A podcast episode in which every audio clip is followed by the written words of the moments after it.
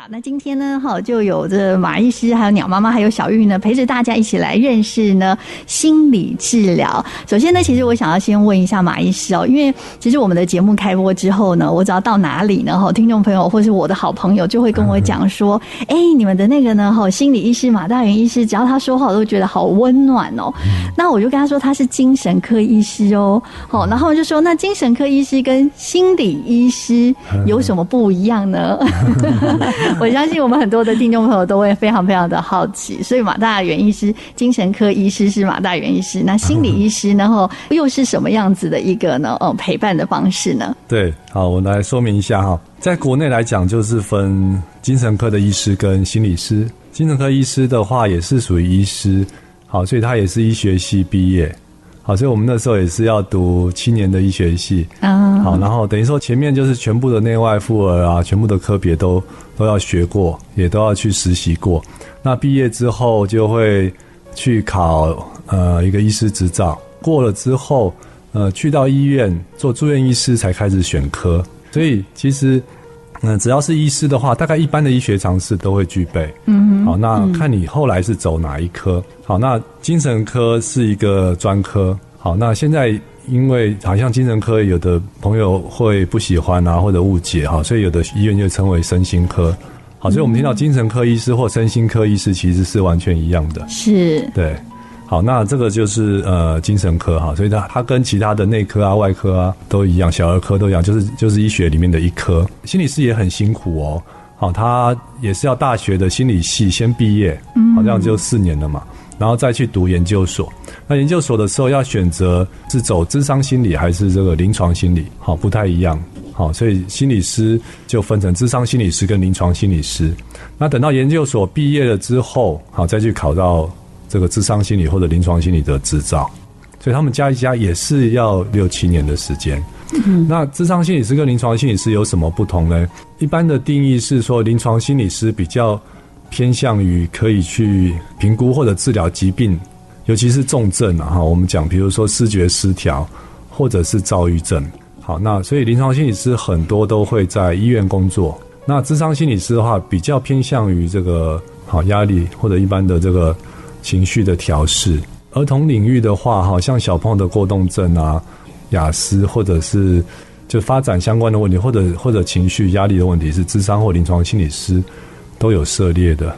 我再举个例子，就比如说我们做这个呃心理横件，心理横件，对，学校要做心，我们就是就是一般人一般我们所说的心理测验嘛。哦，那正式的名称叫心理横件。有时候学校需要这样子的报告，好，作为学生的资源啊或者安置的的依据的话。这个横件通常是临床心理师在做。简单的去分咨商跟临床心理师的话，等于是临床心理师处理比较重症了，啊，咨商心理师处理比较偏向于压力。可是这样讲也不一定，因为我觉得咨商心理师也很辛苦。对，比如说我讲一个疾病叫做强迫症，嗯嗯，强迫症不会比视觉失调或者躁郁症容易治疗哦，对不对？所以以轻重来分又有点怪怪的。大家有兴趣可以去参考心理师法。好，上面有所不同，嗯、或者说我们的听众朋友你已经是高中的年纪，好，或者大学的年纪，好，你想要走心理相关的话，就是要稍微去分一下，未来我会走比较对智商有兴趣，还是对临床比较有兴趣？因为很多人的这个愿望都想要当心理师，帮助别人，对，可以呢陪伴，稍微有一些差别了哈。还有我再那我再问各位，就是比如说。公司行号的这个心理师哈，比如说会有这样的顾问心理师啊，或特约的心理师，你们觉得应该是智商心理师还是临床心理师？智商心理师吧。对，比较多是智商，哦、但是临床也 OK。那马医师，那像精神科医师跟心理师，哦、他们这之间到底是怎么合作的？我们有一个任务了哈，就是医生通常是在前端，为什么呢？因为我们对于这个身体方面的问题，我们比较有经验。好，就这个是我们的专业嘛。好，比如说有时候这个鉴别诊断很重要。啊，例如有一个人他很很焦虑，啊冒冷汗，其实不是说直接我们直接诊断说你是恐慌症，然后开始嗯吃药或者开始教你放松技巧。好，不是哦，我们先要鉴别这个恐慌症有没有可能是身体的问题。好，比如说有的人他有糖尿病，然后吃了降血糖的药，但是因为一时很忙忘记吃早餐。他血糖降到二三十，所以心很慌，这个是医师的职责，他要分得出来，嗯，对不对？那像我在诊所业，一年大概可以抓到一两位，他的焦虑恐慌其实是来自于甲状腺功能亢进，嗯，啊，女生比较多，或者是真的有心律不整，心会慌慌的，觉得心跳怎么特别大力。好，那这个是医师的职责，就是要辨别出来是不是有身体方面的问题。好，那一般身体的方面的问题，我们也可以一起治疗。好，比如说你有合并高血压，或者你有合并这个，好近期比如说感冒，还有一些叫做身心症啊，身体影响心理，心理影响身体，嗯，这方面问题，比如说肠燥症，对不对？那就我连带就要开一些肠胃的药，比如说你的肠燥症比较偏向于拉肚子或肠绞痛居多。我就要开肠胃稳定的药嘛，或者是类似像膀胱过动症啊，好，或者像有的人一紧张就会有有这个手脚发抖啊，嗯，好，有一些降交感神经的药，好，所以精神科医师是可以开药的，是，好，也也可以安排做身体的检查，嗯，好，所以由医生先来做一个鉴别的诊断，之后的话就是身体的治疗可以继续由医生进行。那心理的方面就可以由心理师来做比较深入的探讨。嗯嗯，所以这样子我们听起来，马医师您说的是可以开药的是精神科医师，嗯、对，那那个心理师是不能开药的，开药对不对？对哦，好，所以听众朋友，哎，好像有被解惑了哈，听众朋友有找到解答了。嗯，国外确实有这个名词，嗯，所以我们在国外的这个电影里面会看到，以英文来分的话，精神科医师叫做 psychiatrist。好，那心理师叫做 psychologist，嗯，但是国外很好玩，国外有 doctor of a psychologist，或者是 PhD，就是心理学的叫做临床博士吧。好，那我们很自然就会把它叫做这个呃心理医师，嗯，所以在国外确实会有这个名称，嗯，好，但是以台湾目前的体制的话，就分成精神科医师与心理师啊，心理师又分成智商跟临床。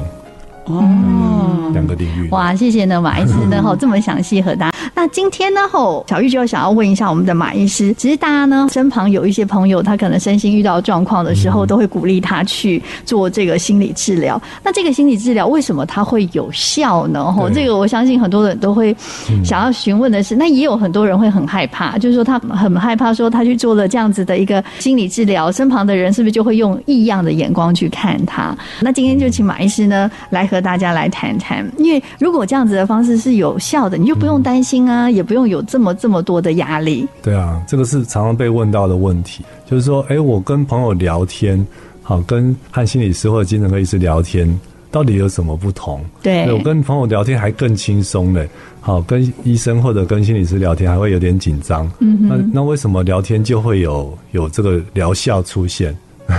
哎、欸。对不对？大家觉得很好，很好玩，很好奇哦，很好奇哈。嗯，我来举一个例子，比如说有一个人他失恋了，好，然后他很难过，嗯，甚至难过到变成像忧郁症的程度。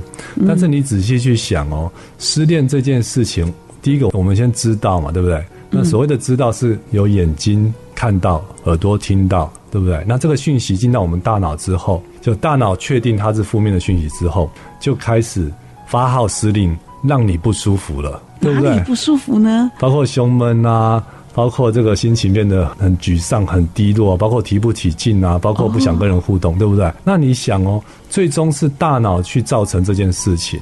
那失不失恋其实根本就不重要了，对不对？就是有没有失恋这件事情，大脑其实都有能力让我们变成一个忧郁的状态。这是第一个哦。嗯、那我在讲第二个情境，好，那这个人好忧郁哦，就他很幸运，很 lucky，好，发现他中了乐透。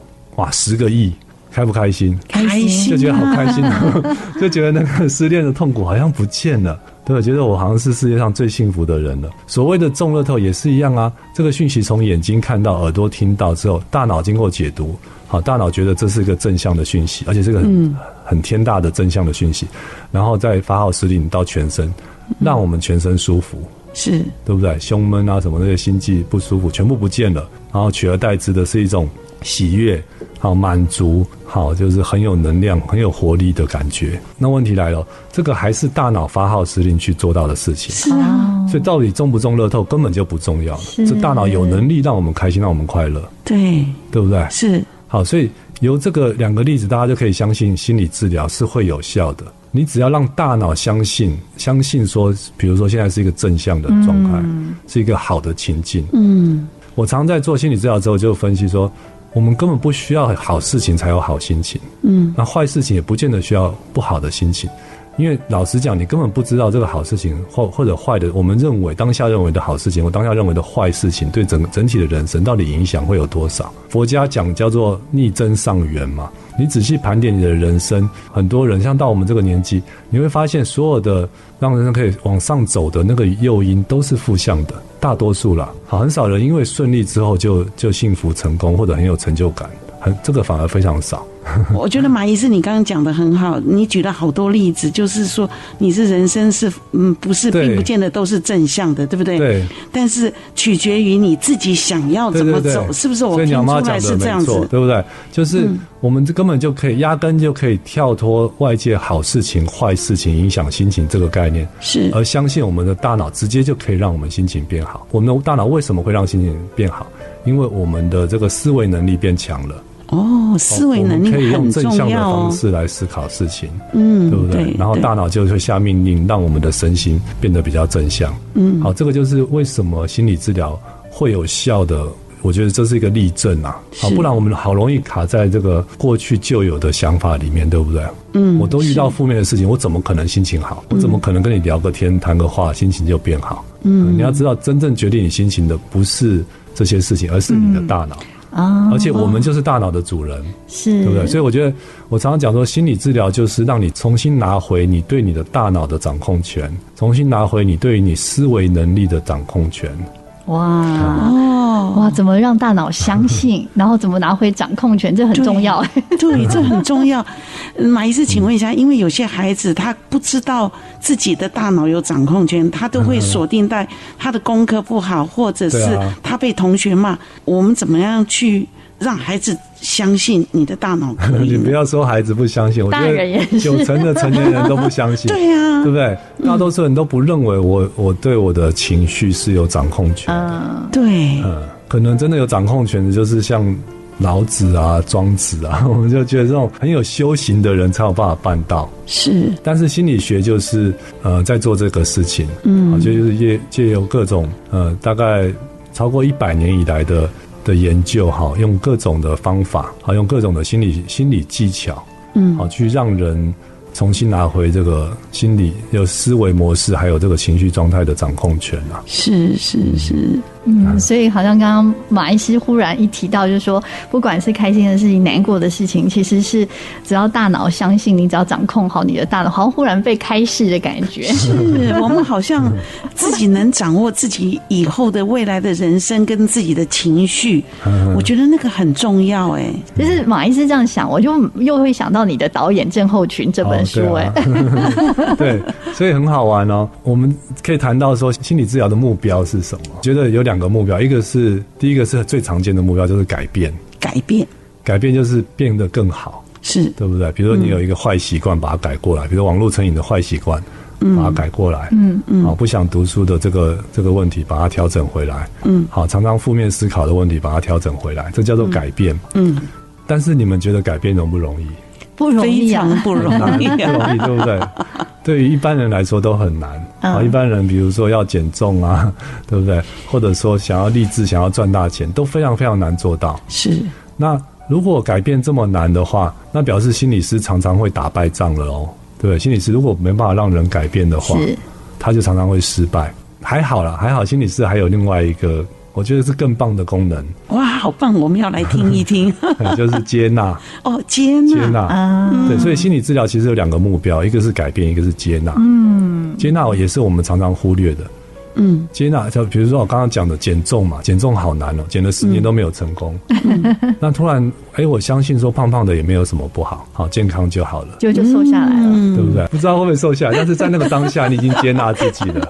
对不对？就是改变根本不用发生，反应过来。对对对，就是改变不改变没有那么重要了。心情快乐了，心情。你想人生这样子短短这样人生苦短，有没有？嗯，就是匆匆来一遭，哪有这么多的这个定力，或者哪有这么多的毅力去改变这么多事情？嗯嗯，对不对？有时候在改变过程中，你已经把自己逼成忧郁症了。真的。好，那这样就换个目标，就变成接纳，接纳就比较容易办到了。比较容易办到哦。对啊，所以很多人光是接纳心理问题就解决了。嗯、我讲一个例子，比如说创伤，对不对？嗯、比如说女生在小时候被性侵了，嗯，或者是另外一个男生，好在学校被霸凌，好会被家暴，嗯、这个是创伤。创伤后人就会有很负面的想法，负面的自我认同，嗯，好，甚至有一种。莫名的罪恶感，就会觉得我不完美了，对，然后我未来不会拥有幸福。嗯、对，他比较重要的功课反而是接纳哦，嗯嗯，对不对？因为这个事情不可能改变，我们不可能坐时光机过去把这个事情重新做改变。好，但是当一旦我接纳自己了。也许问题都不见了，所以马医师这样听起来，其实我们自己有创伤，或是对自己的不完美，那第一件事情其实就是接纳，接纳之后才能慢慢的、逐渐的改变，是吗？这样子的方法可以吗？这个是很重要的一步，但事实上说起来也不容易做到，所以为什么需要心理师讲一步一步啊？借由已经研究出来、确定有效的这些。心理技巧，嗯，来达成这个接纳的这个目标，嗯，所以其实听到马医师这样说，就是我们又回到刚开始一开始说的，大家可能会觉得，哎、欸，我就跟人家聊聊天就好啦，跟心理师医师聊天会真的比较好吗？真的会比较好？他们有他们的这个专业，然后会给你，我觉得两个很大很大的就是呢，他可以帮助你去改变，也可以帮助你接纳，然后呢，真的可以把你心里的这样子的一个问题，然后慢慢慢慢的。变得越……那我想要问一下，一般大家可能会想说，哎，那心理治疗除了这个聊天，然后我引导你来做改变，然后呢，给你这样子的一个目标，然后来接纳之外，然后平常的心理治疗还会做些什么呢？哦，对啊，这个就是探讨到心理治疗的内容。好，那实际的内容的话，呃，因为跟这个各学派的做法是不一样的。好，每个学派有他自己的理念，哎，对于这个人的心理的运作有各自的解读。好，所以方法也会不一样。好，这个我们可以卖个关子啊，我们下次再来。下个月来谈。对啊，我觉得心理治疗的学派啊，还有它的历史演进是非常非常有意思的哦。嗯，嗯，真的是与时俱进呐哈。所以越晚心理治疗的人越幸福，嗯，越有可能用到的方法是越有效率的。嗯，好，那但是我要先讲，就不是说早期的心理治疗就不好了。好，这个要先声明，各学派都有它的特长，好，还有特别可以帮助到每个人的地方哈。我的分类的话，我可以用一个很简单的方法让大家知道心理治疗到底在做什么。好，就是套用数学的加法跟减法。加法和减法啊。对，这样大家比较好理解啊。嗯。加法就是加进去我们脑袋的东西啊。好，其实我们本来就在做这个事情，对不对？比如说我们小时候本来从不会骑脚踏车到会骑脚踏车，这是一种加法嘛。嗯嗯。对不对？从不会写字到会写字，这也是一个加法。嗯，对不对？从不太会跟别人相处到会跟别人相处，这是加法。嗯哼，对，所以心理治疗有很多是这个加法的成分，就是让让你学会一个新的心理学的技巧啊，比如说像正向思考的技巧啊，比如说像放松技巧。对不对？很多人他呃，因为不会放松，所以遇到事情就很容易紧张。好，然后或者说对于呃，学会一个对于一个事情的一种不一样的认知。嗯，好，过去你从来没有用从这个角度来想想事情，好，所以这个是一种加法。嗯哼，嗯，好，那减法是什么呢？减法就是把不该有的，把它慢慢的把它修剪掉。我觉得这里我就可以举一个例子，我觉得很有意思哦。有一个很有名的艺术品叫做大卫像啊，它它目前是在佛罗伦斯，好，意大利的佛罗伦斯，它很高大，好，大概有五公尺这么高。所以一般人站在他旁边，大概就到膝盖再多一点的位置。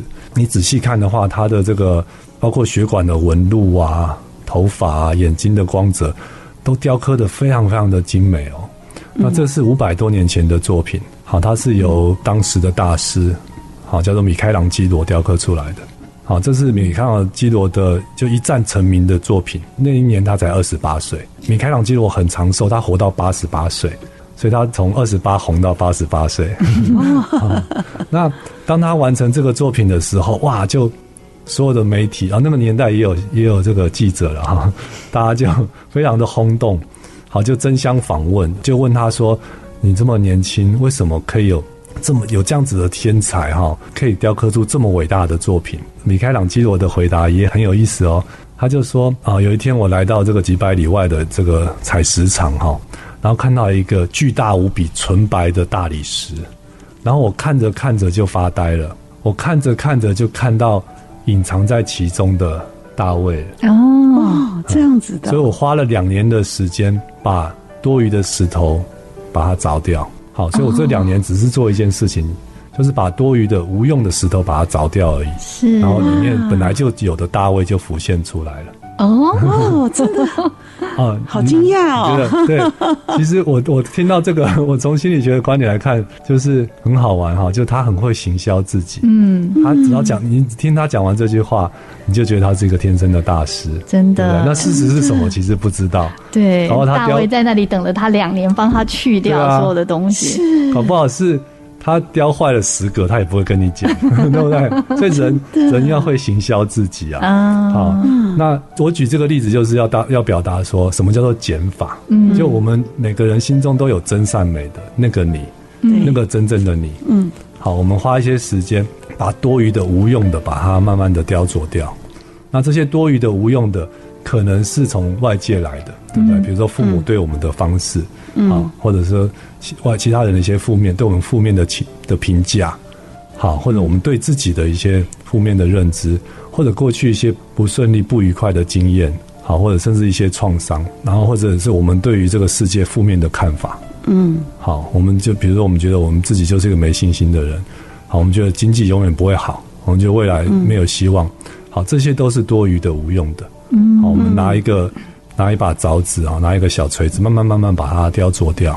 好，这个就是也是心理学在做的事情，就是叫做减法。嗯，对，马医师，你这样讲的，这时候我们就想到很多父母对孩子，他都会说：“你上次为什么没有考好？那你你怎样？你就是偷懒，你就是粗心大意。”对，那这些话就会进到我们的潜意识。对，我们就会很根深蒂固的，也跟着这样子认知的。是，所以如果从父母开始把这些不好的减掉的话，减掉，对，那我觉得对孩子可能多了一点的鼓励跟支持喽。对啊，嗯好，我觉得很棒哎，用这个减法去，哎，对对对，用减法去。所以有加法，有减法。后来我在古书上看到一句话，我觉得很有意思哦，嗯，叫做“为学日益，为道日损”。为学日益，为道日损。哦，这句话在两千五百年前就被讲出来了，嗯，而且是一个很有智慧的人讲的，嗯，啊，就是老子，好，在《道德经》中的一句话，嗯，啊，为学日益，为道日损。那为学日益就是加法，嗯，为道日损就是减法，嗯，对不对？你要让自己更好，你要靠的是加法，嗯嗯，好，但是你要发现真正的自己。好，发现这个世界的真相，你要靠的是减法。哇，很有意思啊，很有智慧。对，而且呢，不管是减法跟加法，我本来以为是一个是正向，一个是负向，可是不管是减法或是加法，它都是带你走向越来越正向的自己。对，哇，真的，然后大脑就会相信，对不对？对，就会。更健康，是是哇！谢谢马医师呢，和我们说了，哎，我们平常心理治疗，他就在做这些事情。然后不管是呃带着你改变，或是接纳，然后呢有加法跟减法的这样子的引导。那当然，接下来呢就要请马医师呢和我们来谈一下，就是我们刚刚有特别提到的，就是说呃不是每一个孩子其实都这么幸运，他可以接受这样子的一个心理治疗。那现在在社会上面呢，哦，青少年如果要接受一些心理治疗，他有哪一些资源可以用？用了。不过我要先讲哦，其实大多数人都不是卡在钱、金钱的问题，嗯哼，也不是卡在时间的问题，对不对？像有的家长听到心理治疗的费用，就说哇，好贵哦，好，但是哎，下个月要出国了，哇，马上就刷卡了，嗯，对不对？嗯，那其实一个完整的心理治疗，绝对价钱是比出国便宜的，嗯，但是各位可以回想一下，就你的每一次出国，有没有让你的人生不一样？嗯嗯，其实不见得有，会会留下一些美好的回忆哈，印象深刻的记忆，但是不见得会改变人生。好，所以用更少的费用就可以改变人生的话，这绝对是划得来。嗯嗯，好，这是金钱上的一个迷失。那再来就是时间的迷失。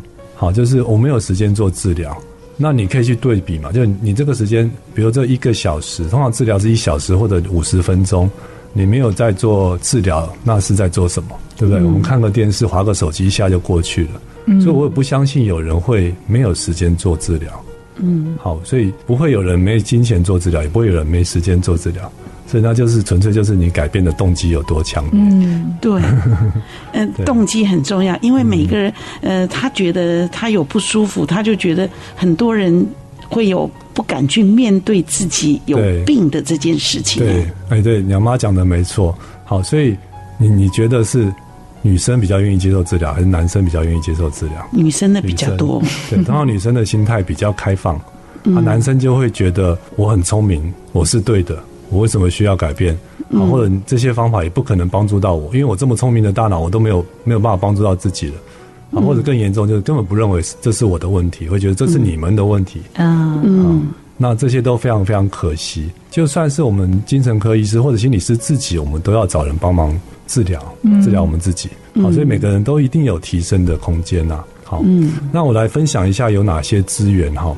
你听到之后，你就会觉得哇，根本呃经济这些时间考量就更不是问题了。好，因为为什么呢？因为有免费的，而且很近的心理治疗。哦，在哪里？以青少年来讲，是最免费跟很近的，就是在学校的治疗。在学校的治疗。好，那大专都会有。叫做智商中心，嗯，好，里面就有心理师，这样有没有很近？就是从你的宿舍走到智商中心而已。是大专才有吗？对，大专才有。嗯嗯。那啊，还有要某个规模以上的高中，现在也慢慢开始有了，嗯，就是专任的心理师。好，这是一直都会有的。好，你只要申请就可以得到这样子的服务。那再来就是呃，叫做学生辅导智商中心的资源。那这就是公家的资源了。呃，应该是说小学、国中、高中都有。呃，它有分中央跟地方的，中央就是教育部的资源，那地方就是各区域的教育处吧。嗯哼，然后都会有这样子，叫做学生辅导职商中心。所以学校，嗯、呃，学校的辅导室，呃，如果遇到有需要的孩子，可以去向这样的公部门去申请。申请之后，呃，心理师就会去到学校，也是一样，就约定的时间啊，比如说自习课。去到学校，然后帮孩子做心理治治疗或心理咨商。那还有没有嘞？还有没有？我们都觉得免钱的最好嘛。对，还有没有？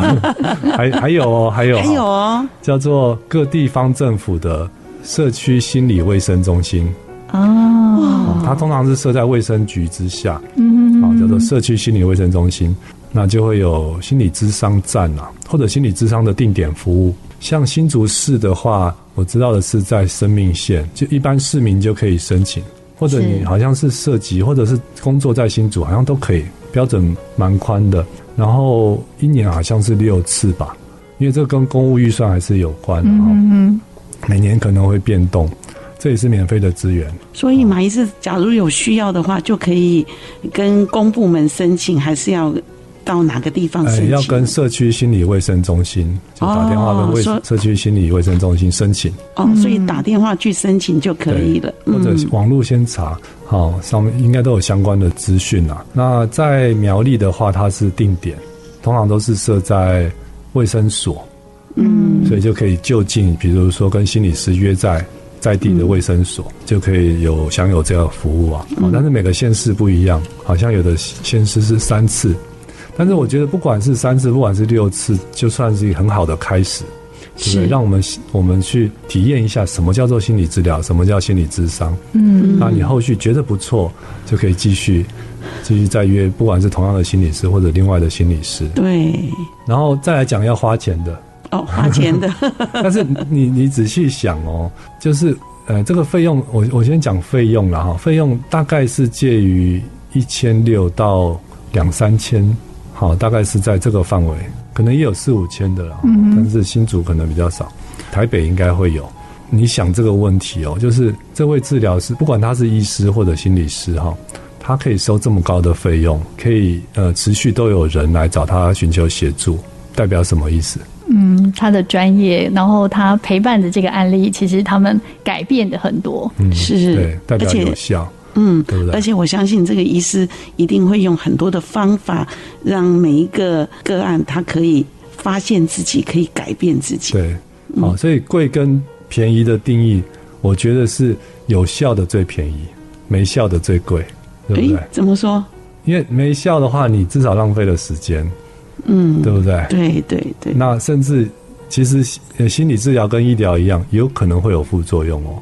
你找到不合适的，或者是其实也有很多是没有执照，或者他是呃，我们讲叫做 对，就心灵领域就没有受过正统的心理学训练，然后也没有执照的社会人士做的哈，搞不好有可能是会有副作用。所以说，一定要认明有执照的这个心理专业从业人员。刚刚讲的这个付费的，就是在比如说很多诊所都有附设这个服务。好，那或者是叫做心理咨商所或心理治疗所，好，都有这样子自费的服务。呃，我们现在在空中的青少年朋友，或是我们的家长哦，其实刚刚马大人医师已经有特别和大家分享了，在青少年的这个心理治疗的资源。其实我们刚刚有提到，就是说，在这个专科，其实他们就有这样子的智商中心啊，或者是也有呢中央跟地方的这个学生辅导的智商中心，那甚至在社区也有呢心理卫生中心哦，大家都可以去呃试着去呢哦接受这样子的一个心理治疗。那当然呢，在专业的部分，其实也有非常非常多的诊所。或者是有一些智商中心，大家都可以哇，透过这样子的一个心理治疗，然后让自己可以越来越正面，然后呢，对自己会越来越有信心，然后也可以呢，好好的认识自己，然后也可以好好的珍惜自己。那其实呢，我们在今天谈到了来认识心理治疗，应该是上集啦，因为我们还没有提完。对啊。但是因为今天时间的呃关系，我们在下集的时候呢，会再请我们的马大元医师呢，好好和大家来聊一下，包含心理治疗的。学派呀、啊，还有呢，要教我们呢很多放松的技巧吼，这个就要请马大元医师呢再来一次，跟我们呢好好的把这个呢吼认识心理治疗说完。我们今天单元的最后呢，马大元医师有选一首歌曲要分享给我们所有的听众朋友喽。对，其实我蛮喜欢探讨心理这个主题，啊，里面很多东西可以可以聊，好，不像医学，不像药物，比较冷冰冰的哈。所以这首歌里面充满爱哦，叫做《好想爱这个世界》啊。好，是华晨宇的一首歌，你看一下他的歌词哦，说当阳光败给阴霾，没想到你会拼命为我拨开，也许尝试过被爱，就会开始仰望未来。嗯，好，我觉得心理学不管技巧层面用的方式是什么，但是最基础的核心就是接纳，就是爱啊。嗯，是一种很深厚的爱的感觉，让当事人变得越来越不同啊。嗯，嗯是。那我们再次的谢谢我们的马大元医师。那待会呢，我们欣赏完这首歌曲会进个整点，整点过后呢，我们再回到小鱼家族系列《孩子，我懂你的》。